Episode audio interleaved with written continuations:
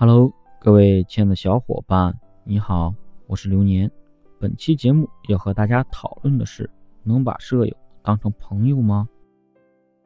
这个当然是可以的，但实际做起来却是很难。基本上经历过大学寝室的人都明白，尤其是女生，舍友和朋友之间还是存在一定距离的。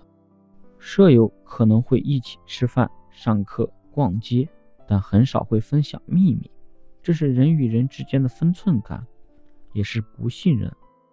反而是因为距离太近，所以不能太过亲密。毕竟舍友是学校分配的，而朋友是需要自己去筛选的。你很难保证自己遇到的那些就是能做朋友的那类人。友谊没有必要去强求。